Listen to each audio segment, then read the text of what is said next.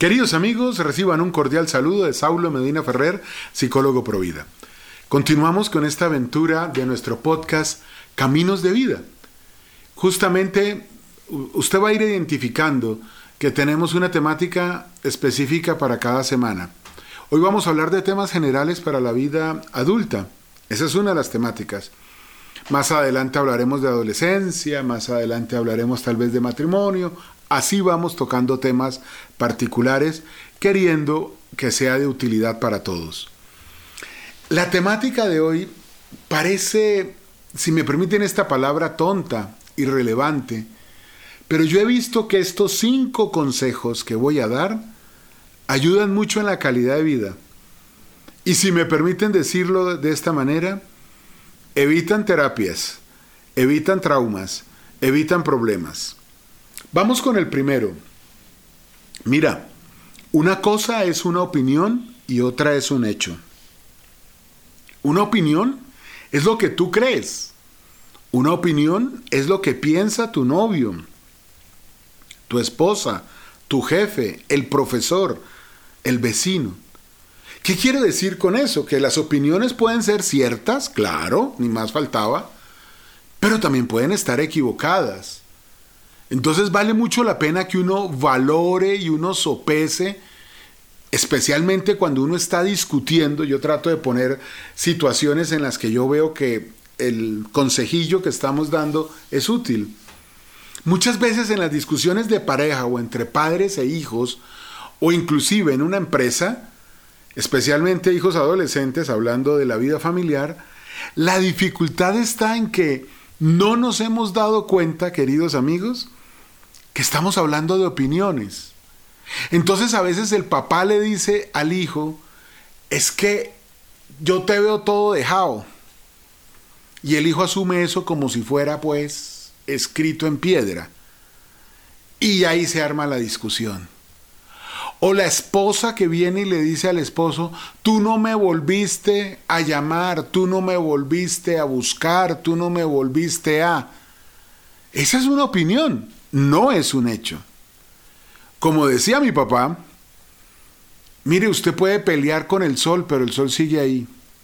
Los hechos son verdades que están más allá de lo que es. Claro, eso tiene una implicación muy seria, eso que estoy mencionando en este momento. Porque lo que el mundo nos vende ahorita es lo que conocemos como el relativismo, que nos enseñó tanto de eso eh, el Santo Padre Benedicto XVI que de Dios goce. No, tenemos que tener claro, especialmente si estamos educando hijos, pero en todos los órdenes de la vida, que hay verdades que están más allá de las opiniones, que hay verdades que no son opinables. Y que por otro lado, no todo es un dogma, pero no quiero enredarme. lo básico es que tengamos presente que a veces estamos convirtiendo opiniones en hechos y eso da lugar a mucha discusión y a mucha cosa aburrida. Segundo consejo que sirve mucho, especialmente para la vida familiar. La fuerza de un grito es contraproducente para lograr lo que te propones entre más grites a tus hijos, entre más pretendas aplicar la fuerza de que tú eres la esposa, o tú eres el papá, o tú eres el que manda, los seres humanos no funcionamos de esa manera. Dese cuenta el error que cometieron las autoridades judías de la época de Cristo.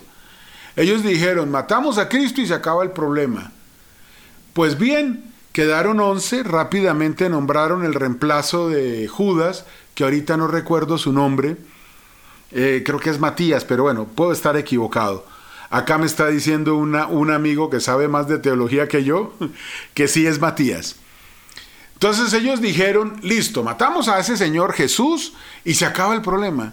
Y resulta que estos doce, con Matías el Nuevo, habiendo recibido el Espíritu Santo, estaban también dispuestos a ofrendar su vida, como de hecho lo hicieron casi todos, la historia sagrada nos enseña que el último que, el único que no murió de manera cruel fue Juan, Juan el evangelista, que murió en la isla de Patmos, creo que es el nombre.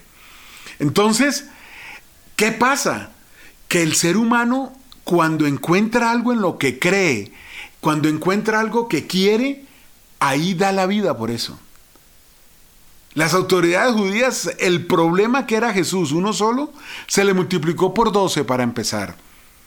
Y ya vemos cómo todos los días, desafortunadamente, tenemos mártires de la Iglesia Católica. Hablo de mi iglesia porque me enorgullezco de ella y porque no conozco de otras. Pero tal vez en otras pase algo similar, no lo sé. Entonces, cuando tú le aplicas el grito a tus hijos, cuando tú vienes a decir caramba y manoteas y golpeas en la mesa, el muchacho al principio le, te tiene miedo. Después en otro momento se te va a enfrentar y ojo, que muy probablemente va a tener más fuerza que tú. Tercer consejo, tengamos paciencia. Hay respuestas de Dios que se demoran años, décadas en llegar. Yo tengo una historia personal que de pronto un día me animo a contar con más detalle de una dificultad que tuve a mis 16 años, una dificultad que para un muchacho de 16 años era significativa. ¿Y sabe cuándo me respondió eso Dios? A mis 37 años, 21 años después. Así que es bueno tener paciencia. Pero, ¿y cómo hacemos para vivir ese tiempo mientras llega una respuesta? Mira, Dios no se olvida de, ninguno de nosotros. Entiendo que esa expresión de Cristo en el momento de la multiplicación de, la, de los panes, recojan las obras, que no se pierda nada, era como una primicia de lo que él le dice al Padre en su oración sacerdotal cuando dice que no se me perdió ninguno. Todos, todos los guardé para ti, todos los que me encomendaste los guardé para ti. Dios está pendiente de cada uno de nosotros. Tal vez una buena cosa sea que le pidamos más fe para que tengamos más esperanza en Él. Y recuerdo acá una expresión de Fray Nelson. No es entiendo a Dios Todopoderoso. ¿Cómo es que dice el credo? Creo en Dios Todopoderoso. Creer no necesariamente implica entender. Atención, la fe se puede, por decirlo de una manera un poquito pedestre se puede decodificar en muchas cosas y es lo que hace la teología y de hecho en los últimos 20 siglos así ha sido. Pero hay cosas de Dios que no entendemos, pero no por eso debemos dejar de creer. ¿Qué es lo mejor cuando uno no entiende por una enfermedad, por algo tan difícil? Caramba, el cáncer en los niños, em, o a veces en personas muy jóvenes, o enfermedades que son irremediables como Parkinson. Hay un actor famoso que eh, famoso de hace unas décadas, que cuando estaba en el culmen de su carrera, en la cresta de la ola, le descubren Parkinson y creo que no llegaba a los 35 años. ¿Uno cómo entiende eso? San Juan Pablo II en su ministerio apostólico decía que el sufrimiento en sí mismo no es de entender. No hay una lógica racional que nos permita entender el dolor. Entonces lo que debemos hacer es pedir más fe, para poder tener más esperanza y así, valga la redundancia, esperar una respuesta de Dios, que la mayoría de las veces no se demora 21 años, pero bueno, en mi caso así fue. A veces, vamos a la, a la cuarta enseñanza, a veces tenemos problemas y resulta que no, no se logró lo que habíamos hecho. Intentamos colocar una fábrica de círculos cuadrados, le metimos por el lado de lo administrativo, del mercadeo, de las finanzas, le metimos por el lado comercial, por el lado productivo, pero las cosas no salieron bien. Sencillamente no se pudo. Yo soy de los que piensa, y es lo que te quiero transmitir hoy, el fracaso es parte del éxito. Porque si uno no fracasa, cuando, cuando está empezando en algo, no lo pule, no lo perfecciona, no se da cuenta de algunas cosas. El fracaso es más ilustrativo. En el fracaso aprendemos más que en la victoria. Entonces, la recomendación que te quiero dejar ahí es que vale más la pena construir desde lo que se tiene que desde lo que no se tiene. Si tú te pones a ver cuando algo salió mal, mira, y falló esto y no se me dio aquello, es que Dios ya no me quiere, o, será que alguna vez me ha querido, es que yo no sirvo, es que soy un fracasado. Yo te pregunto, cualquiera de esas frases, escoge cualquiera. Estoy votado, decimos en Colombia. Cualquiera de esas frases te va a servir para construir algo, para levantarte del piso, porque sí, fracasaste, hay que, así están las cosas.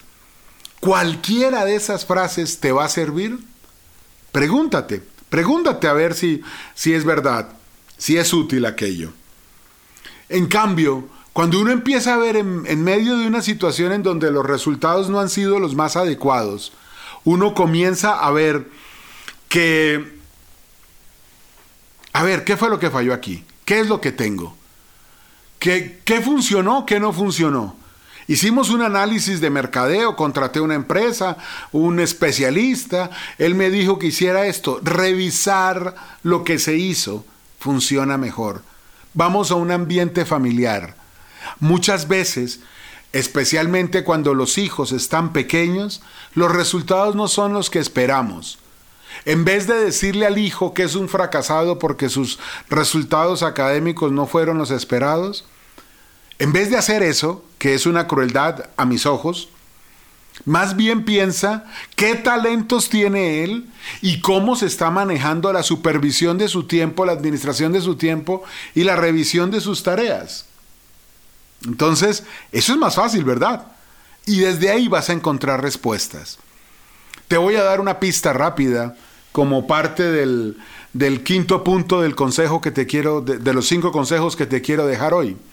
Mira, para que lo veas, en la mujer adúltera, en el pasaje de la mujer adúltera, ¿cuál fue la primera interacción que tuvo Cristo con ella?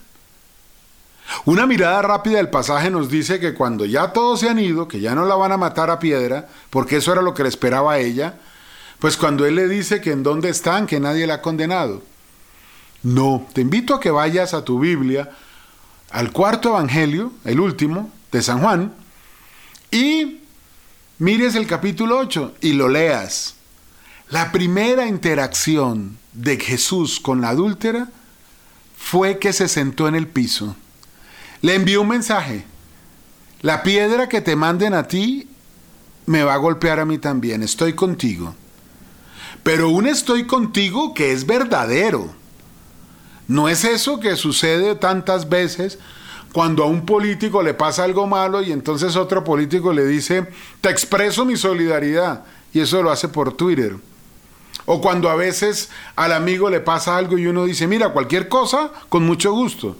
Pero vaya uno a pedir el favor a ese amigo y verá que el amigo dice que está ocupado. Entonces, el quinto consejo, ¿cuál es? Tú no puedes contigo, pero Dios sí puede contigo. Dios va a tu lado, como el que el pasaje del camino de Maús. Así que si tú pones de tu parte, acercándote a Él, reconociendo que no puedes, reconociendo que tal vez te has equivocado, revisando tu conciencia y tu corazón, tal vez haya que pasar por el confesionario, eso solo lo sabes tú, las cosas van a sonar diferente. Amigos, Dejemos de tomarnos todo a pecho, que muchas veces son opiniones y algunas de ellas motivadas desde la envidia o la insensatez. Dejemos de pretender que porque somos el papá, el esposo, el jefe, o la mamá, la esposa o la jefa, ya vamos a lograr lo que queremos con un grito. Tengamos paciencia, pidámosle a Dios más fe. Construyamos desde lo que tenemos, así no sea el resultado esperado y tengamos confianza porque Dios puede con nosotros.